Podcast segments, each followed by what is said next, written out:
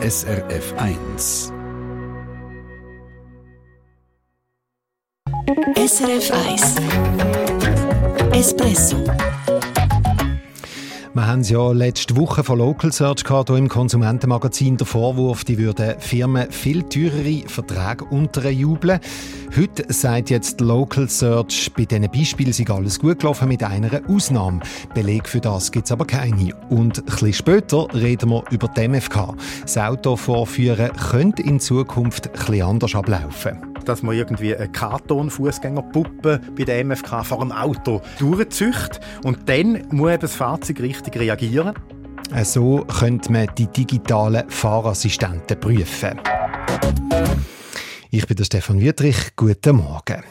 Local Search. Das ist die Firma, die verantwortlich ist für local.ch und search.ch, also für die digitalen Telefonbücher, sage ich jetzt mal.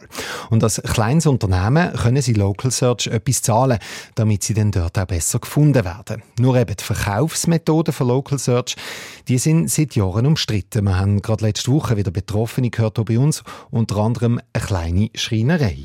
In diesem Vertrag hat es Positionen, wo mir bzw. mein Mann der Meinung ist, das hat er nie so unterschrieben.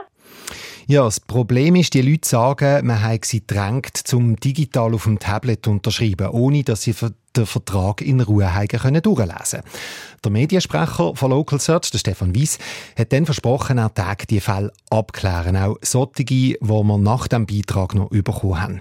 So, und über das rede ich jetzt äh, mit meiner Redaktionskollegin Nicole Roos. Nicole, so wahnsinnig viel ist bei dieser Abklärung ja nicht rausgekommen. Nein, leider nicht. Der Mediensprecher Stefan Weiss hat mir gesagt, sie hätten die fünf Fälle, die ich geschickt habe, genau angeschaut und da sei laut ihren Dokumentationen alles sauber gelaufen. Der Außendienstler hat die Kunden über die Vertragssituation informiert und die Kunden seien einverstanden und hätten den Vertrag darum unterschrieben. Nur in einem Fall, da habe es einen Fehler gegeben und diesen Vertrag den haben wir dann auch storniert. Mhm. Also nur in einem Fall ist angeblich etwas letzt gelaufen. Was ist denn da gewesen? Ja, dazu hat Local Search nichts genaueres sagen, nur, dass sie dort ihren Pflichten nicht nachkommen und den Vertrag darum storniert haben. Das heißt also kaum Good News für die Leute, die sich bei uns gemeldet haben und sich von Local Search über den Tisch gezogen fühlen. Aber so einfach lassen wir Local Search natürlich nicht schliefen. Wir wollten dann schon noch wissen, ob es denn Beleg gibt für das, dass da alles super gelaufen ist. Ja, ich habe da natürlich nachgefragt, ob es von den Verkaufsgesprächen so eine Art Protokoll oder Checkliste gäbe, wo zeigen, dass Kunden informiert darüber worden sind, dass der Vertrag drei Jahre läuft und nicht gekündigt werden kann und dass er teurer wird wie vorher und so weiter.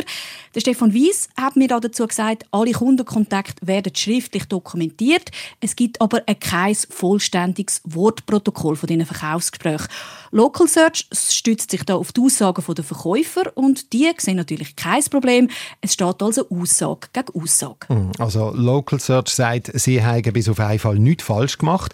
Äh, wenn wir aber die Kommentare bei uns online anschauen oder auch die Mails, die wir bekommen haben, da gibt es ja nicht wenig Leute, die sagen, die Außendienstmitarbeitenden, die haben sie überrumpelt und reinlaufen. Und du sagst ja, äh, die Angestellten von Local Search, vom Local Search Außendienst, die verdienen mehr, wenn sie den KMU eben teurere Verträge antreiben.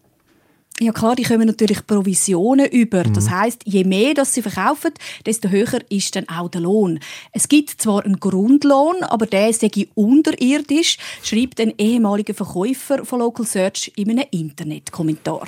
Ja, und so negative Kommentare gibt es im Internet ja massenhaft. Äh, das ist sogar so weit gegangen, dass anscheinend Angestellte von Local Search selber haben müssen gute Bewertungen abgeben. Das hat 20 Minuten vor einem guten Jahr berichtet. Und du hast jetzt mal geschaut, wie die Bewertungen denn heute aussehen gesehen. Ja, und es gibt auch jetzt wieder schlechte Bewertungen zu Local Search auf Google. Jemand hat zum Beispiel Anfang Woche geschrieben, dass sich der Chef von Local Search mal überlegen soll, warum so viele Gewerbler mit Local Search nicht zufrieden sind und so schlechte Bewertungen geben.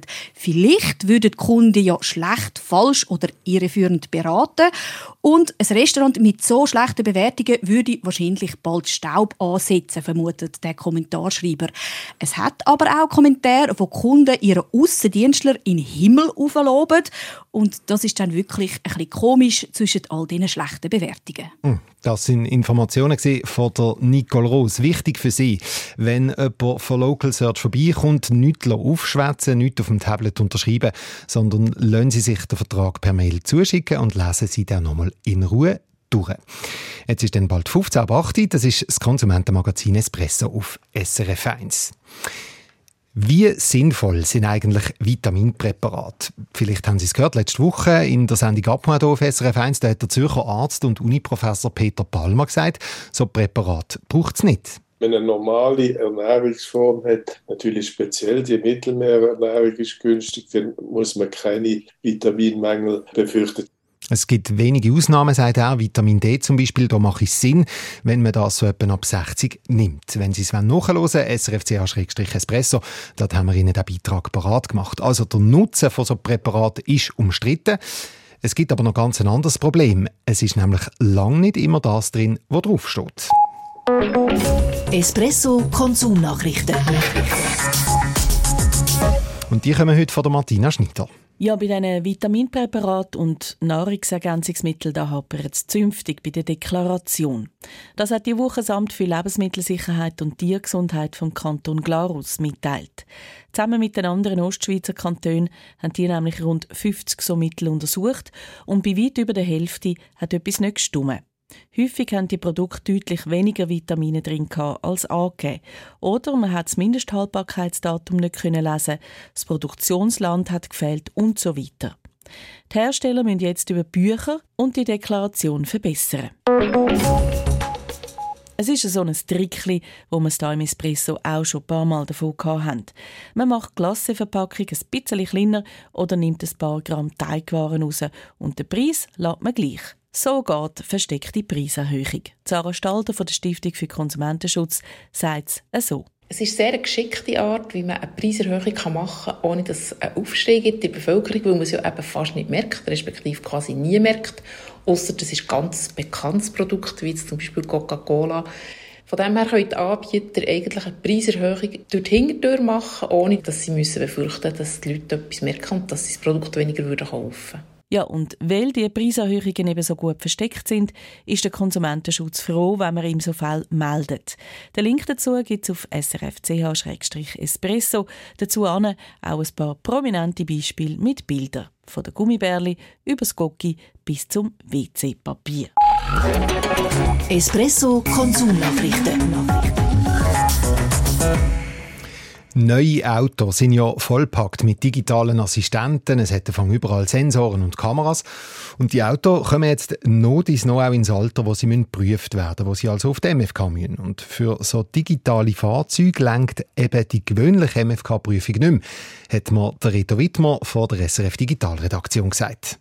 Ja, das ist eine ganz komplexe Thematik, die da aufgeht. Das sind äh, nicht mehr einfach nur mechanische Sachen wie Bremsen oder die Lichtanlage, die man muss überprüfen bei der MFK, sondern da sind viele Sensoren drin, Softwarecode, Millionen von Zielen. Und wenn ich zum Beispiel so ein Auto in die Werkstatt bringe, dann wird die Software aktualisiert. Und da hat eigentlich nur noch der Hersteller den Überblick. Und da gibt es äh, zum Beispiel ein Projekt jetzt beim Bundesamt für Straßen, im Astra, wo, wo Überlegungen macht zu der MFK von der Zukunft. Und da ist zum Beispiel eine Idee, dass die Prüfstellen, die MFK, dann so spezielle Geräte bekommen, wo die Expertin damit die Softwareversion von einem Auto auslesen kann, gerade am Anfang der Prüfung. Und äh, dann kann sie eben schauen, ob die Software auf dem aktuellen Stand ist. Und wenn nicht, dann heisst es, ja, kannst du gerade wieder heimgehen. Also das wäre dann ein bisschen so, wie wenn der Motor nicht sauber ist, oder? Dann musst du auch gerade wieder gehen. Der Klassiker, da ist mir übrigens doch tatsächlich so von wegen Horror-Stories einmal passiert mit einem dreckigen Motor. Da hat der Experte mich gerade wieder heimgeschickt. Äh, Software Software ist natürlich ein Stück wichtiger als ein sauberer Motor. Da geht es darum, äh, eben Änderungen an der Software zu erkennen, also Änderungen, die eben sicherheitsrelevant könnten sein, äh, die Sensibilität vom Bremspedal zum Beispiel. Und dann gibt es natürlich andere Sachen, zum Beispiel die Steuerung der Klimaanlage. Da interessiert sich dann das MFK weniger dafür. Mhm. Äh, jetzt ist die Software das eine, also die steuert zwar all die Assistenzsysteme, aber es braucht natürlich auch die Hardware, also die Sensoren und Kamera. Ähm, auch die können zu einem Sicherheitsrisiko werden, wenn sie nicht mehr recht funktionieren. Und ich kann mir nicht vorstellen, dass ein MFK dann jeden einzelnen Sensor prüfen kann. Das sind ja wahnsinnig viele. Das ist sehr unrealistisch. Ja. Das wäre viel zu aufwendig. Und der MFK soll eben auch in Zukunft in einer Viertelstunde durch sein und auch nicht irgendwie wesentlich teurer mhm. äh, werden. Und es gibt jede Menge Sensoren, äh, verschiedene Varianten. Äh, man würde in, der, in jeder MFK-Stelle eigentlich ganz viele verschiedene Apparate brauchen, um eben die Sensoren zu überprüfen. Ja, das ist wirklich nicht machbar. Und das heißt, es braucht andere Lösungen. Also wie funktioniert denn das in Zukunft? Ein Ansatz ist, dass man überprüft, ob das System als Ganzes verhebt, ob es macht, was eben muss machen, ohne dass man Sachen aus dem Auto äh, ausbauen bei einer MFK. Zum Beispiel das Assistenzsystem, wo Fußgänger erkennt, könnte man da mal nehmen äh, und ja dann automatisch bremst, wenn eben zum Beispiel ein Fußgänger vor einem Auto durchläuft. Und da überprüft man jetzt nicht den Sensor, also man prüft nicht, was die Kamera sieht, man tut einen Rückschluss aus der Reaktion vom Auto konto drauf, ob eben das System richtig funktioniert. Also es ist so ein bisschen wie bei einem Crash-Test, also mit einem Dummy, so einer Puppe, man tut so einen Fußgänger simulieren. Das ist so eine Möglichkeit, äh, dass man irgendwie eine Karton-Fußgängerpuppe bei der MFK vor einem Auto durchzücht und dann muss eben das Fahrzeug richtig reagieren, also akustisch mit einer Vorwarnung oder es bremst gerade automatisch und wenn das dann eben so reagiert, dann kann ich eigentlich auch nicht, dass wahrscheinlich auch die Sensoren und die Kamera alles richtig äh, gesehen hat, weil ja eben Fahrzeug richtig reagiert hat. Und dann muss ich eben nicht einzelne Sensoren testen. Und da ist dann eben auch ein Test, der bei allen Autos würde funktionieren, gleich jetzt mit welchen Sensoren, mit welcher Software oder ja, welcher Hersteller, welches Modell das Auto äh, ist. Mhm. Ab wann macht man denn das so? Oder gibt es das sogar schon? Nein, das sind alles wirklich momentan so Überlegungen, wo man sich jetzt macht, wie dass man eben die MFK in den nächsten Jahren weiterentwickelt, weil eben neue Arten von Autos jetzt immer mehr kommen. Da gibt es keinen Stichtag, äh, wo irgendwie vorgegeben ist, das da sind Änderungen, die flüssend kommen. Es ist ja auch nicht so, dass der MFK in den letzten Jahrzehnten stehen geblieben ist. Zum Beispiel die Abgaskontrolle, das war früher noch mal ein fester Bestandteil von der MFK, dass es da den Sensor in den Auspuff hineingesteckt haben. Das macht man heute nicht mehr. Das machen heute Garagisten bei den paar alten Autos, die es noch gibt. Und so die mechanische Kontrolle, die werden natürlich auch in Zukunft bleiben. Also Bremskontrolle ist natürlich nach wie vor wichtig, äh, gleich jetzt bei welchem Auto, dass man das macht. Das sagt der Reto Wittmer von der SRF Digitalredaktion, gehört in ihrem Konsumentenmagazin. SRF 1 Espresso